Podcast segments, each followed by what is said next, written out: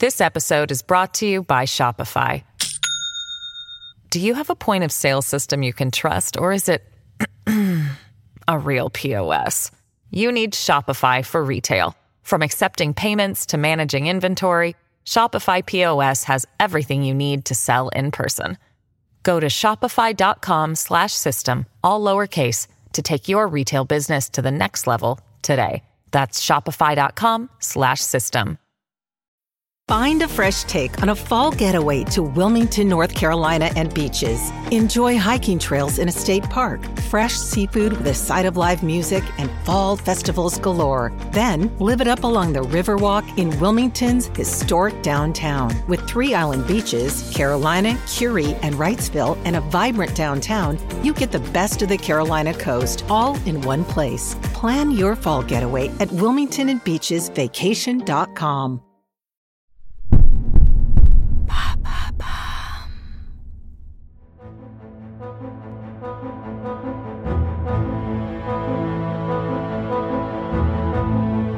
On la surnomme la veuve noire de l'Isère. En 2014, puis en 2016, Manuela González Cano a été condamnée par deux cours d'assises différentes à 30 ans de réclusion criminelle pour le meurtre de son dernier mari, Daniel Cano. Le 31 octobre 2008, l'homme est retrouvé mort, le corps calciné sur le siège arrière de sa voiture dans sa petite commune de l'Isère. Bienvenue dans la saison 7 de Homicide, je suis Caroline Nogueras.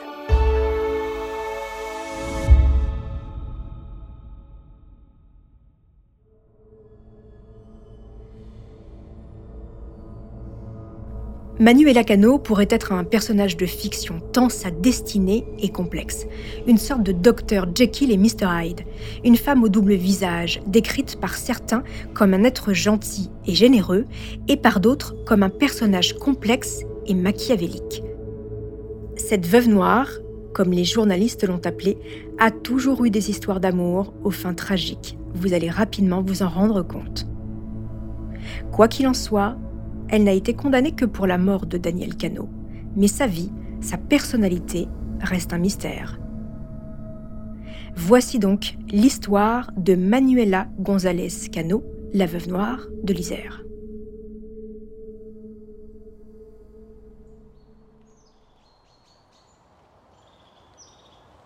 Il est à peine 7 heures du matin, ce vendredi 31 octobre 2008 à Villarbonneau, une commune de 7300 habitants près de Grenoble, dans la vallée du Grésivaudan, ou la vallée des bûcherons, comme on la surnomme. La matinée est fraîche et le brouillard persistant. Comme à son habitude, un promeneur longe le champ de maïs à quelques pas de la voie ferrée. Mais ce matin, il y a comme une odeur étrange qui flotte dans l'air. Une odeur de brûlé. Le promeneur regarde un peu partout, mais il n'y a pas de feu alentour. Et puis cette odeur, c'est un peu comme si on avait brûlé du plastique. En poursuivant son chemin, il découvre une voiture calcinée. Pas seulement brûlée, mais complètement détruite. Le feu est éteint depuis un moment déjà. Il prévient immédiatement les gendarmes qui arrivent aussitôt. En faisant le tour du véhicule, les enquêteurs découvrent l'horreur. Sur la banquette arrière, un corps, enfin ce qu'il en reste, c'est celui d'un homme, mais il n'a plus de bras ni de jambes. La victime est méconnaissable. C'est donc de là qu'est parti le feu. Et il a été forcément allumé sur place. Pourtant, il n'y a aucune trace de bidon d'essence, ni d'allumette, ni même de briquet. Les gendarmes en sont convaincus, ce n'est pas un suicide. En ouvrant le coffre, les enquêteurs font une autre découverte. Un chien est lui aussi mort, calciné. La voiture, une Citroën Xantia, est à peine reconnaissable. Dans l'habitacle, il n'y a aucun effet personnel. Pas de papier d'identité, ni même la clé de contact. Mais la plaque d'immatriculation est toujours partiellement lisible. L'identification est donc rapide, il s'agirait du véhicule de Daniel Cano. Cela pourrait correspondre. Il est domicilié à une centaine de mètres seulement de là.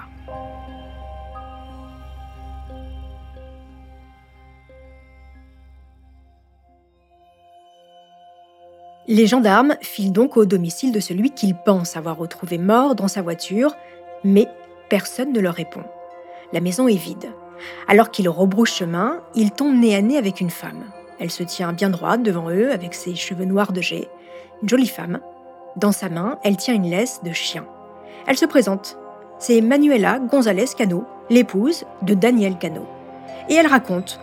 Lorsqu'elle s'est réveillée ce matin, elle n'a pas vu le chien de sa fille, alors elle est partie à sa recherche. Les gendarmes ne lui parlent pas de la découverte macabre dans les champs à une centaine de mètres du lieu où il se trouve. Et d'ailleurs, Manuela ne leur demande pas non plus ce qu'ils font là, près de son lotissement. Elle leur raconte que ce matin, elle n'a pas vu son mari. Il travaille toujours tôt, rien d'inquiétant. Mais elle explique quand même que la veille, il n'était pas bien. Il s'est fait mal à la tête en coupant du bois.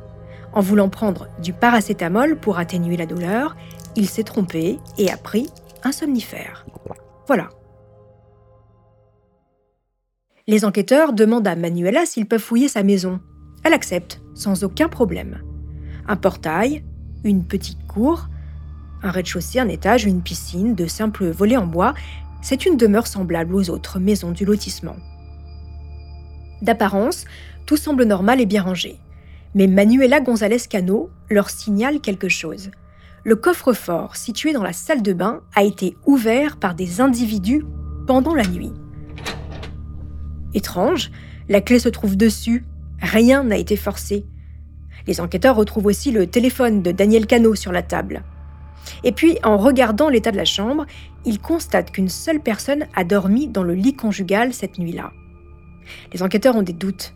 L'attitude de Manuela González Cano leur paraît suspecte mais ils ne laissent rien transparaître.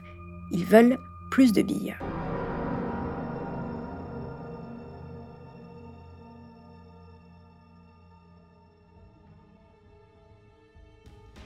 Quelques jours plus tard, les tests ADN confirment ce qu'ils pensaient. C'est bien Daniel Cano qui est décédé dans sa voiture. Quant au rapport d'autopsie, il révèle la présence de psychotropes dans son sang. Mais impossible de savoir la quantité qu'il a ingurgité. Au domicile des canaux, des ordonnances de somnifères et d'anxiolytiques sont retrouvées au nom de madame. Monsieur Cano, lui, est seulement suivi pour son hypertension. La découverte du corps a été faite au petit matin, mais une voisine révèle avoir entendu une détonation vers minuit 45. Cela pourrait-il correspondre à l'explosion de la voiture liée à l'incendie? Car le bruit fait penser à une explosion de pneus. Les enquêteurs retracent alors la dernière journée de Daniel Cano. Jeudi 30 octobre, le couple s'est rendu chez les parents de Manuela González à la mode d'Aveillan, à une heure de route en voiture. Apparemment, Daniel ne se sentait pas bien. Alors, sa femme a pris le volant. Arrivé chez sa belle famille, l'état de Daniel Cano ne s'est pas amélioré. Dans l'émission Crime et Châtiment, présentée par Christophe Ondelat sur France 3 en 2016, la sœur de Manuela Francisca Lanvin se rappelle de ce moment. Daniel était allongé sur le lit de mes parents parce qu'il se sentait pas bien. Moi, j'ai commencé à manger euh, à table et euh, Daniel est sorti. Il est venu s'asseoir en face de moi. Et c'est de là que j'ai vu qu'il avait une coupure à la tête et je lui ai demandé euh, qu'est-ce qu'il avait fait. Et il m'a dit, ben, c'est en coupant du bois, je me suis donné un coup. Il a demandé un verre d'eau, on lui a donné un verre d'eau et un, doliprane, et après ils sont partis. Au retour, Manuela González Cano prend à nouveau le volant. Son mari s'installe assis sur le siège arrière, dans la même position que celle dans laquelle il a été retrouvé mort, calciné quelques heures plus tard. Quant au reste de la soirée, Manuela leur raconte la passion de son mari pour les oiseaux exotiques, dont des pinsons d'Australie une espèce très rare qu'il élève chez lui. D'après son épouse, il se sentait toujours mal de retour à Villarbonneau, mais il devait livrer des oiseaux à un collectionneur. Le couple se serait disputé, Manuela refusant qu'il parte aussi mal en point. Mais Daniel serait quand même parti. Est-ce son ultime sortie avant sa mort? L'hypothèse n'est pas vérifiée. Les gendarmes contactent alors les personnes à qui Daniel aurait pu livrer les oiseaux, ainsi qu'à ses amis. Tous sont formels, Daniel n'aurait jamais mis en danger les oiseaux exotiques qu'il aimait tant et pris la route en étant malade. Mais ce n'est pas la seule découverte. Daniel Cano est chaudronnier. En contactant l'entreprise où il travaille, son chef leur apprend qu'il n'a pas été vu à l'usine depuis mardi soir. Ni le mercredi, ni le jeudi donc. Et il n'a prévenu personne. Ce n'est pas dans ses habitudes. Une chose est sûre, l'incendie de la voiture n'est pas accidentel, mais volontaire. Une voiture ne prend pas feu toute seule en bordure de champ avec une personne assise à l'arrière, sans aucune trace de clé de contact ou d'objet personnel. Mais Manuela González Cano n'est pas de cet avis. Elle explique aux enquêteurs que son mari était dépressif depuis la mort de sa mère quelques semaines plus tôt. Il lui piquait même ses somnifères car il était devenu insomniaque. Selon elle, son époux s'est tout simplement suicidé. Mais les enquêteurs ont du mal à croire à cette hypothèse. Le problème, c'est qu'ils n'ont pas de témoins pour expliquer les dernières heures de Daniel Cano. Manuela González Cano est directement placée en garde à vue le jour même de la découverte du corps de Daniel Cano, le 31 octobre 2008. En milieu de journée, les enquêteurs l'installent dans une petite salle sombre au fond de la gendarmerie. Ils sont deux face à elle, pour la cuisiner comme on dit. Le couple de Manuela et de Daniel allait-il bien? Quel événement aurait pu aboutir à ce drame? Manuela semble comme absente. Les enquêteurs insistent. Ils lui posent les mêmes questions que le matin, mais ses réponses sont vagues. Puis, Manuela change d'attitude. Elle se renferme et ne semble plus supporter l'interrogatoire. Elle est placée en hôpital psychiatrique. Elle y restera pendant deux semaines. Pour l'heure, Manuela González Cano, dernière personne à avoir vu vivant Daniel Cano, est le suspect numéro 1 pour les enquêteurs. Mais pour en savoir plus, ils vont devoir fouiller dans la vie de cette femme. Qui est Manuela Cano? Les enquêteurs vont aller de surprise en surprise.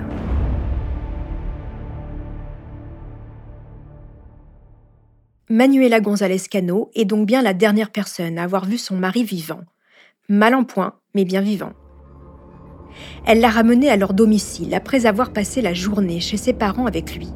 Même s'ils sont convaincus de l'implication de Manuela González dans la mort de son mari, pour l'instant, les enquêteurs la laissent tranquille. Elle est bien sortie de l'hôpital, mais ils veulent davantage de preuves et en savoir plus sur elle. It's Kaylee Cuoco for Priceline. Ready to go to your happy place for a happy price? Well, why didn't you say so? Just download the Priceline app right now and save up to 60% on hotels. So, whether it's Cousin Kevin's Kazoo concert in Kansas City, go Kevin, or Becky's Bachelorette Bash in Bermuda, you never have to miss a trip ever again. So, download the Priceline app today. Your savings are waiting. Go to your happy place for a happy price. Go to your happy price, Priceline. You know you need protein to fuel results, but it's not easy when you're drinking the same bland, chalky shake every day. Stop punishing yourself and get to GNC for the best protein in the game, including all the hottest brands and crave-worthy flavors that'll keep you coming back for more. We're talking protein that legit tastes like cookies, your favorite cereals, indulgent desserts, and more. So bust out of your protein rut and actually look forward to those shakes with unbeatable protein at unbeatable prices. Fuel your fitness with protein at GNC. Manuela a toujours vécu en Isère. Elle est avec Daniel depuis 17 ans. Quand ils se rencontrent, ils ont déjà chacun un enfant d'une première union. Daniel a un fils, Nicolas, et Manuela a une fille, Virginie. C'est une famille recomposée, comme tant d'autres. Ils ont emménagé ensemble à Villarbonneau, dans un pavillon construit par Daniel. Car Daniel Cano sait tout faire de ses mains. À 58 ans, c'est un chaudronnier qui travaille dans une usine des environs. Un homme sans histoire, bon travailleur et bon père de famille. Manuela, elle, est décrite par ses amis, ses frères et sœurs et ses parents comme une personne généreuse et attentionnée. Son couple est solide. Elle est proche de sa fille et de son beau-fils, Nicolas, qu'elle élève comme son propre enfant. Il n'y a qu'à se plonger dans l'album des photos de famille. Elle a toujours le sourire dans les bras de Daniel. Ils ont l'air heureux. Non, vraiment, aucune ombre au tableau. Écoutez d'ailleurs Nicolas Cano, le beau-fils de Manuela, dans l'émission Complément d'enquête en 2015 sur France 2. C'était comme ma deuxième maman, donc c'était quelqu'un qui, qui j'avais beaucoup d'estime. voilà, elle, a beaucoup fait pour moi en, ce qui concerne tout ce qui était éducation scolaire, le fait que j'ai trouvé mon travail, etc.. Donc c'est vrai que Jean c'était une personne qui était joviale, qui était souriante, qui aimait rendre service, qui aimait recevoir les gens. Ça, c'est pour la carte postale. Sauf que, en creusant dans la vie de Manuela, les enquêteurs vont s'apercevoir qu'elle n'est pas tout à fait la femme des photos de famille.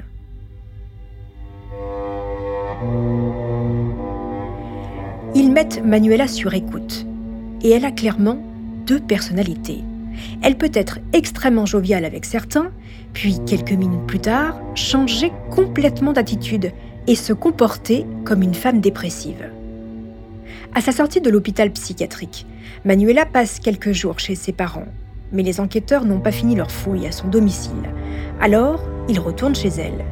Et les recherches se font de façon plus approfondie cette fois-ci. D'abord, ils découvrent bien caché dans la housse du canapé 28 000 euros en liquide. Mais ce n'est pas le plus étonnant. Ils savent, par les voisins et pompiers interrogés, qu'un incendie s'est déclaré un mois plus tôt chez les canaux. Et en effet, dans le pavillon, à l'étage, ils découvrent une pièce totalement noire. Manuel assume. Un incendie s'est bien déclaré dans la chambre un mois avant la mort de Daniel Cano. En pleine nuit, il était le seul dans la pièce à ce moment-là. Manuela était dans la cuisine. Elle préparait des sandwichs pour son mari, sa gamelle. Il était 4 heures du matin, se souvient-elle. Daniel part travailler tôt, vers 6h30. 4 heures du matin? Ah, C'est quand même très tôt pour préparer des sandwichs, estiment les gendarmes. Pourquoi était-elle levée deux heures et demie avant le départ de son mari? Les enquêteurs insistent et lui demandent de s'expliquer. Alors, Manuela change de version. Ah non, non, non, elle ne préparait pas encore les sandwichs à cette heure-là, mais elle était simplement allée aux toilettes. Bizarre ces deux versions, pensent les gendarmes. Daniel Cano, lui, aurait été réveillé par le feu et l'aurait éteint quasiment seul. Mais pourquoi un feu déclaré comme cela en pleine nuit? Voici donc l'explication de Manuela. En hommage à sa mère décédée pendant l'été, le cinquantenaire aurait allumé une bougie au moment de se coucher et aurait oublié de l'éteindre avant de s'endormir. C'est le chien qui l'aurait malencontreusement fait tomber par terre. Écoutez le témoignage de l'un des pompiers intervenus sur cet incendie, diffusé dans Faites entrer l'accusé. Il garde une drôle d'impression de cette femme. Elle n'avait pas du tout l'attitude d'une femme catastrophée. Une partie de l'incendie a déjà été éteinte par les voisins. On fait le déblai de cette chambre au rez-de-chaussée et euh, on fait tout ça dans un calme euh, presque surréaliste. C'est, euh, parce que d'habitude, on, voilà, il y a des gens qui viennent, ils, viennent voir ce qui a brûlé, ils essayent de récupérer euh, des choses. voilà, il y a une partie d'eux qui, part quoi, quand, euh, quand ça brûle. Et là, rien. Madame Cano est euh, sur son canapé, dans le salon, assise, et, elle attend que l'incendie se termine et qu'on on range nos affaires et qu'on reparte. Quoi. Elle est complètement extérieure à tout ça. Les analyses prouvent que cette nuit-là, Cano avait pris des somnifères. Étrange, non? Il a de la chance, il s'est réveillé juste à temps. C'est en tout cas ce que pense l'entourage du couple. Un incendie accidentel. Mais un mois après, alors que Daniel Cano est mort incendié dans sa voiture, la thèse de l'incendie accidentel dans leur maison commence à poser question. Ça fait beaucoup d'incendies pour un seul homme. Les enquêteurs ont une autre théorie. Et si Manuela González avait tenté de l'assassiner une première fois, avait échoué et avait donc retenté un mois plus tard Mais toujours cette même question. Pourquoi vouloir tuer son mari? Et ça y est, il semble qu'une piste se dessine. Manuela González est accro au jeu.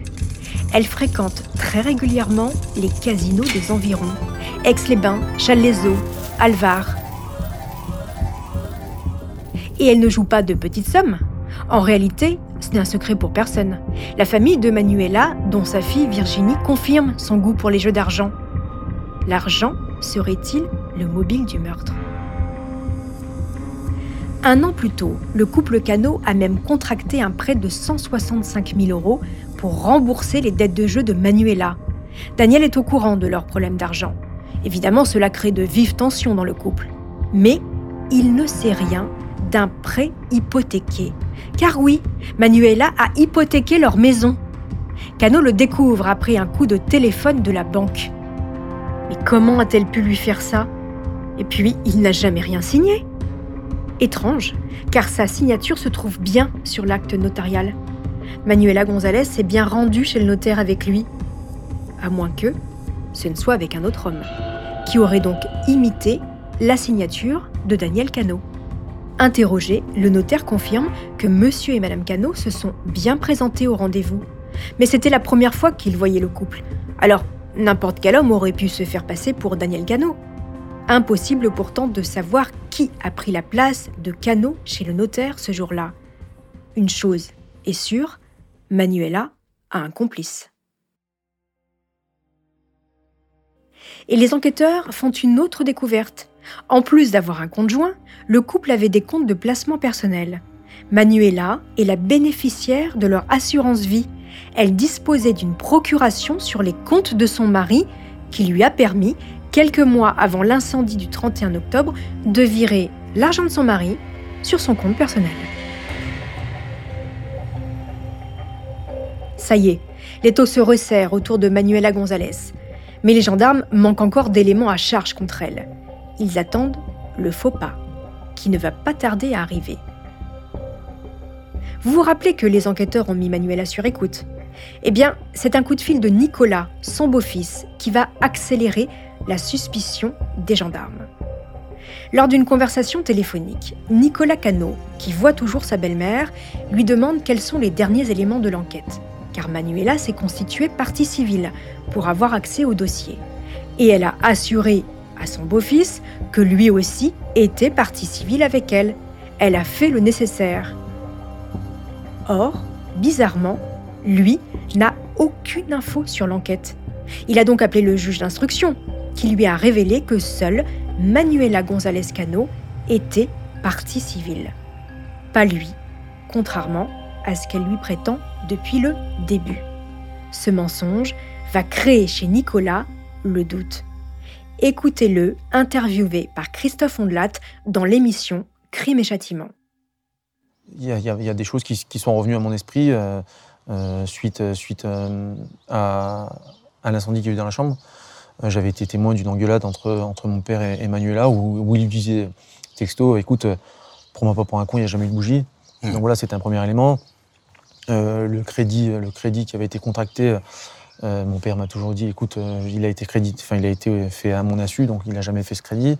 Donc vous mettez ça bout à bout Et lorsque je mets tout, bout à bout et que j'apprends en plus qu'elle m'a menti sur, sur ma présence dans les documents par rapport, par rapport à l'avocat et la partie civile, je me dis qu'il y, a forcément des choses qui sont troublantes et je, voilà, déjà c'est un, mensonge qui est énorme.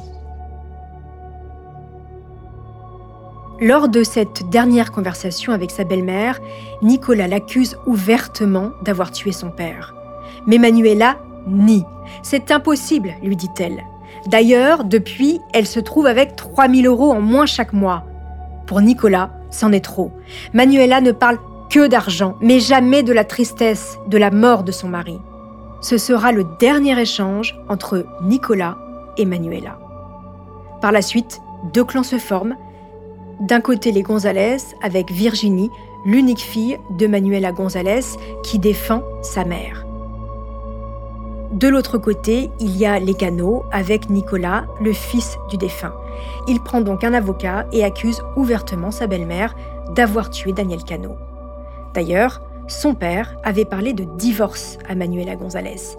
Il n'y a donc pas d'autre coupable possible. Mais les enquêteurs n'ont toujours pas de preuves matérielles contre Manuela.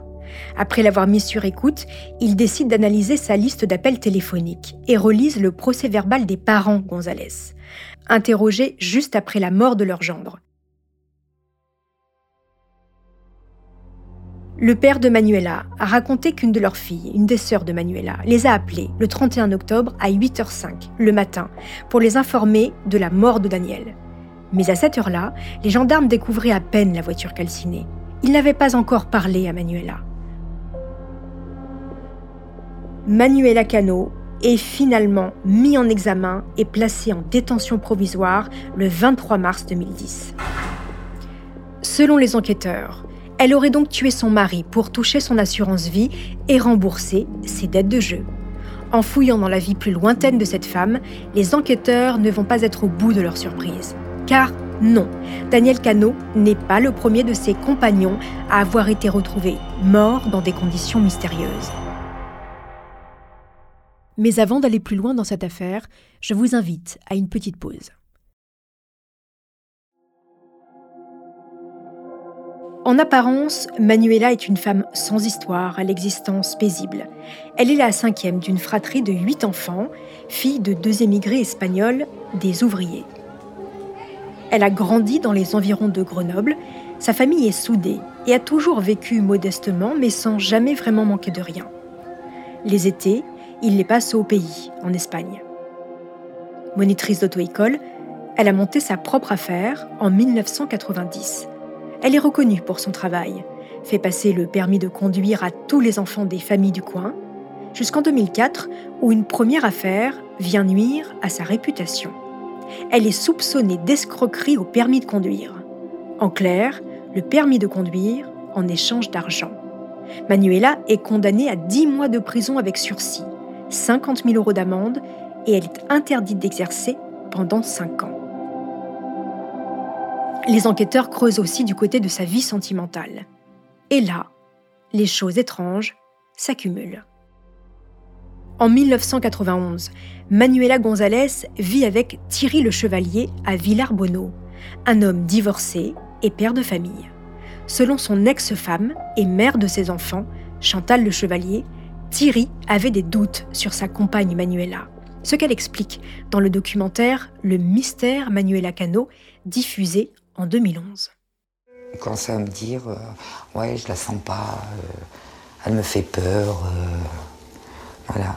Et la première fois où il m'a dit ça, je me rappelle, on était dans la cuisine et je lui dis, non, mais pas, je lui dis, Thierry, pas à ce point-là. Et, je sais pas pourquoi, je lui dis, mais elle va quand même pas te tuer.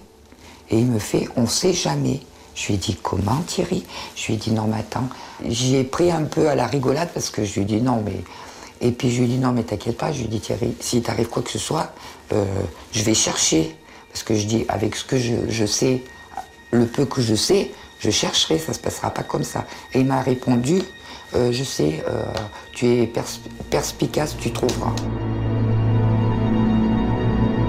Au mois d'avril 1991, un incendie se déclare dans l'appartement du couple.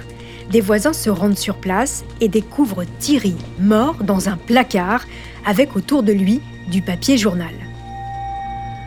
Un suicide? Difficile à expliquer. Il n'y a rien pour allumer le feu. L'autopsie montre qu'il a pris du Temesta, un anxiolytique. Manuela González est placée en garde à vue. Mais elle a un alibi. À cette période, nous sommes en 91 donc, c'est l'année où elle rencontre Daniel Cano.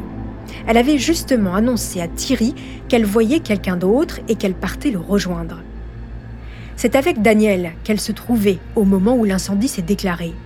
Le nouvel amant confirme l'emploi du temps. Mais la famille de Thierry le Chevalier ne croit pas à cette version. Il ne se serait jamais suicidé. Il avait des projets et il allait encore bien la veille. Les enquêteurs de l'époque découvrent aussi que Manuela González a réalisé un virement du compte de son compagnon vers le sien le jour de sa mort. La même année, elle est donc mise en examen et incarcérée pour assassinat, mais libérée, faute de preuves. Voilà donc un premier compagnon de Manuela González, mort dans des circonstances étranges. Mais en remontant un peu plus loin dans son passé, il n'est pas le seul.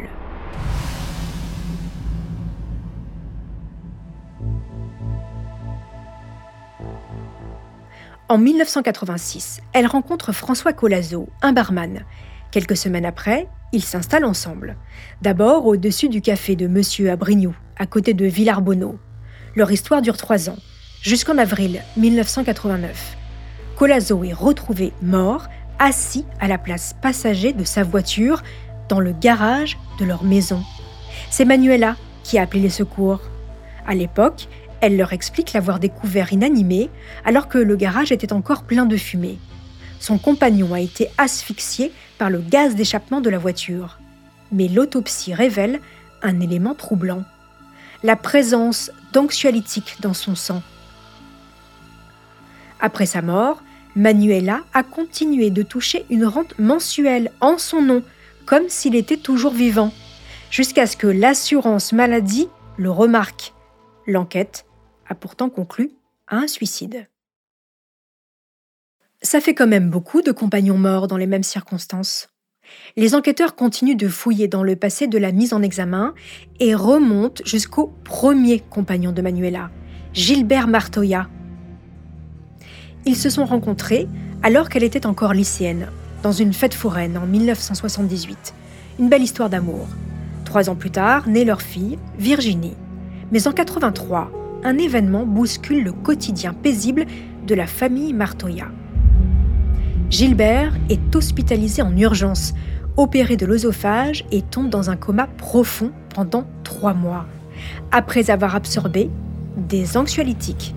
Tiens donc, il reprend connaissance, mais le couple se sépare quelques mois plus tard. Interrogée par le journal Libération en 2010, la fille, Virginie, conteste toute tentative d'empoisonnement de la part de sa mère. À la séparation de mes parents, ma mère a obtenu ma garde. Vous pensez que ça aurait été le cas si elle avait essayé de tuer mon père? Ils sont restés en super termes, ont passé Noël avec lui, et je crois qu'ils se sont remis ensemble après le divorce, avant qu'il rencontre ma belle-mère. À seulement 24 ans, Manuela se retrouve donc seule avec sa fille. Elle se débrouille comme elle peut avec des petits boulots, notamment comme vendeuse sur les marchés. Et pour boucler les fins de mois, elle se prostitue occasionnellement. L'un des hommes qu'elle voit régulièrement est bijoutier. Il s'appelle Michel Garcia. En novembre 84, il est retrouvé évanoui dans sa boutique après avoir bu du thé dans lequel se trouvait un psychotrope. Garcia venait tout juste de signer un chèque de 80 000 francs qui était sur la table de son magasin. Sauf que Manuela l'a encaissé.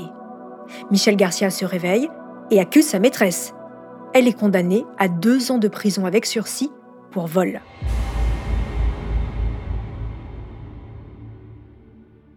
Les enquêteurs n'en reviennent pas. Comment cinq compagnons d'une seule femme ont pu mourir ou avoir frôlé la mort dans des circonstances similaires et surtout sans jamais aucun témoin? Toutes ces histoires d'amour, ou presque, se terminent de la même manière. Alors, aurait-elle reproduit un schéma similaire avec Daniel Cano en 2008 Six ans plus tard, le procès de Manuela Cano González s'ouvre devant la cour d'assises de Grenoble.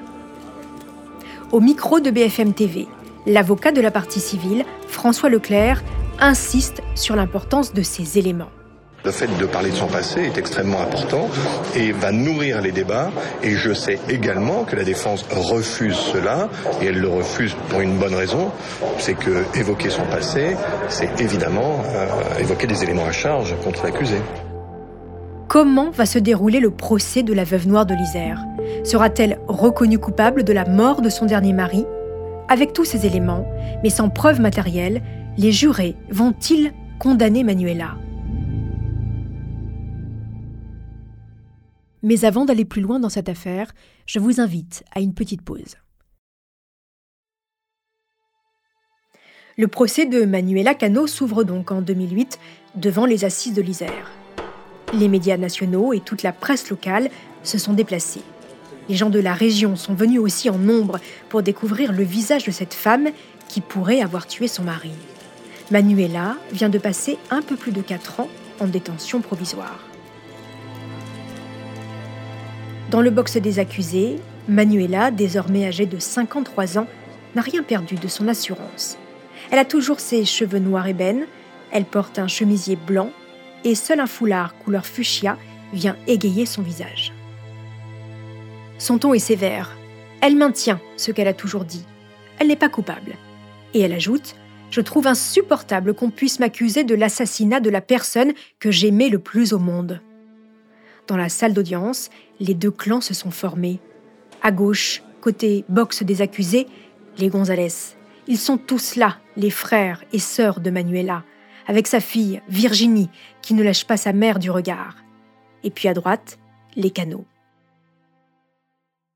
La première journée, on s'intéresse à sa personnalité. Elle est décrite par les experts comme une femme lisse et vide d'affect. Son goût pour l'argent et le jeu sont longuement évoqués. Manuela reste silencieuse. À l'inverse, ses plus proches soutiens se succèdent à la barre et la décrivent comme une femme généreuse, gentille et travailleuse, comme sa fille Virginie Martoya, qui dit devant la présidente de la Cour Je comprends pas ce qu'elle fait là. Il n'y a pas de preuves contre elle. C'est trop facile de se servir de son passé pour l'accuser maintenant. Ce que je suis aujourd'hui, c'est grâce à elle. Elle m'a transmis des valeurs et m'a soutenue et encouragée.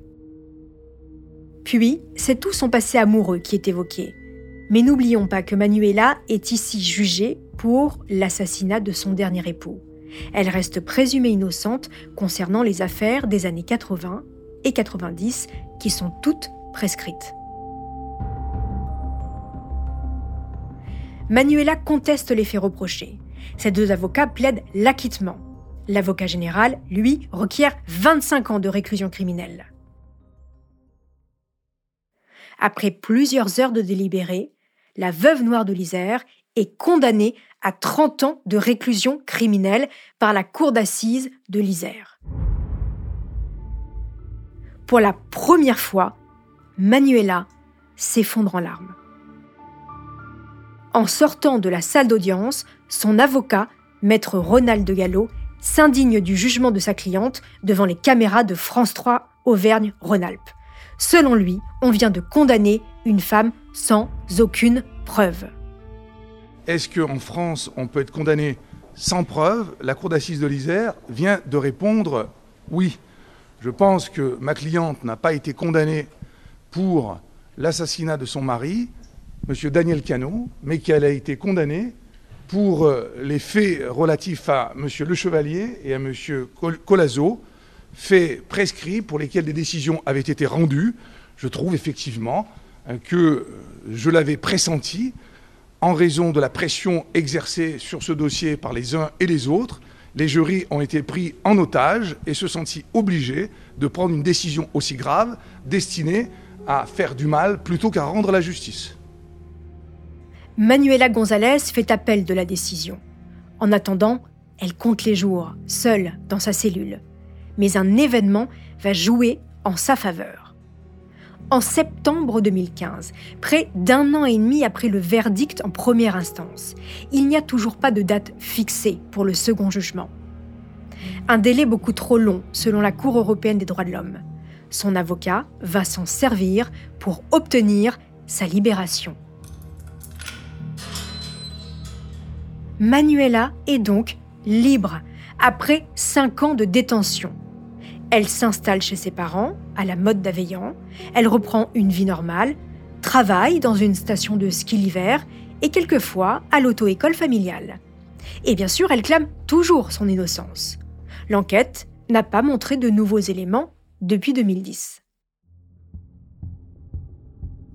Le 23 mai 2016, Manuela González comparaît donc, cette fois-ci, libre à son procès en appel devant la cour d'assises de la Drôme à Valence. Beaucoup se demandent si elle sera là.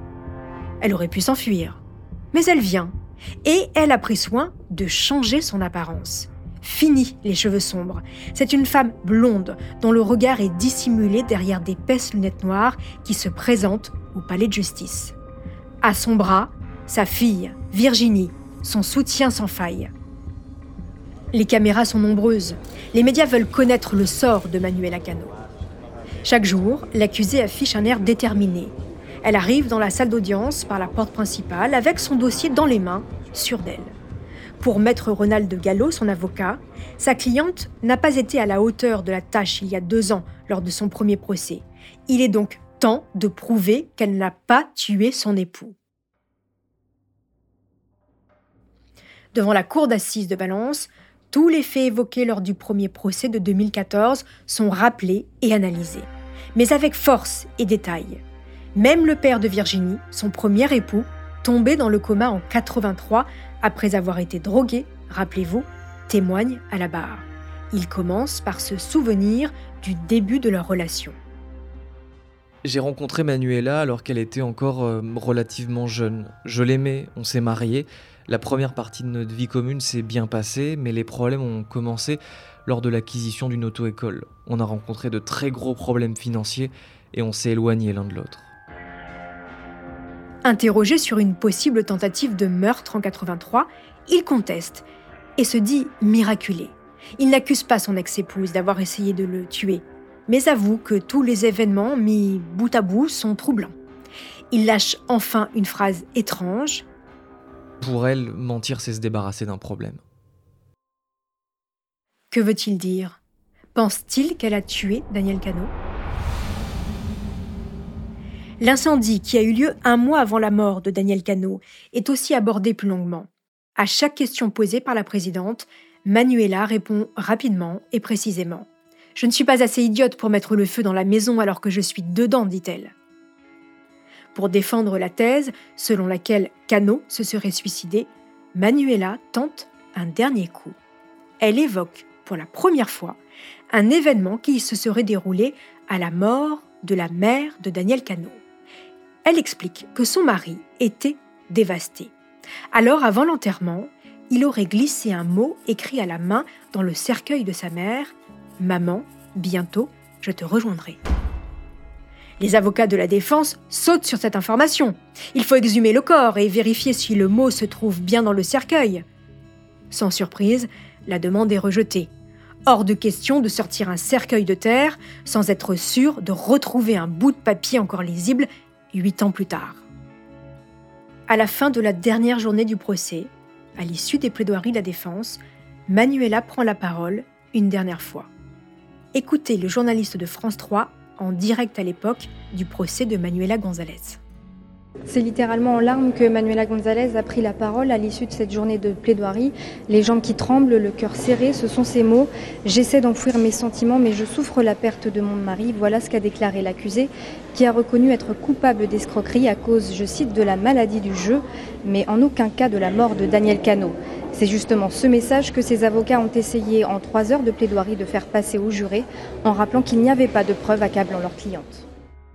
Pendant les délibérés, Manuela est placée sous séquestre. Elle accepte de parler à Christophe Ondelat. Ce sont ses derniers mots, face caméra. Elle s'adresse d'abord à son beau-fils Nicolas. Je le déteste pas du tout, et même s'il a menti pendant le procès, même s'il a essayé de faire prouver quoi que ce soit, euh, non, je, franchement, je lui pardonne. Une dernière fois, elle maintient son innocence.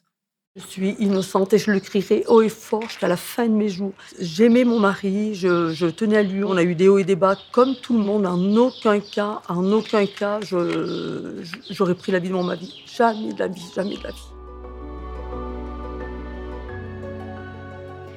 Le 31 mai 2016, en fin de soirée, Manuela González Cano est reconnue coupable de l'assassinat de son mari.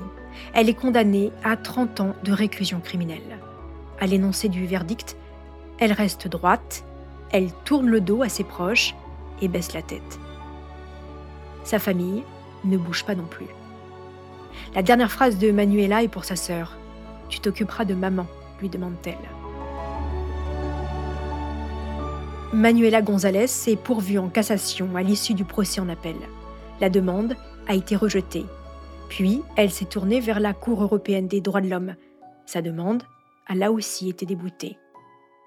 Tous ses recours sont donc épuisés. Sa demande d'aménagement de peine lui a aussi été refusée en 2020. Elle s'estime toujours innocente. Du fond de sa cellule, elle se compare à Dalida. La chanteuse a perdu trois de ses époux. Tous se sont suicidés.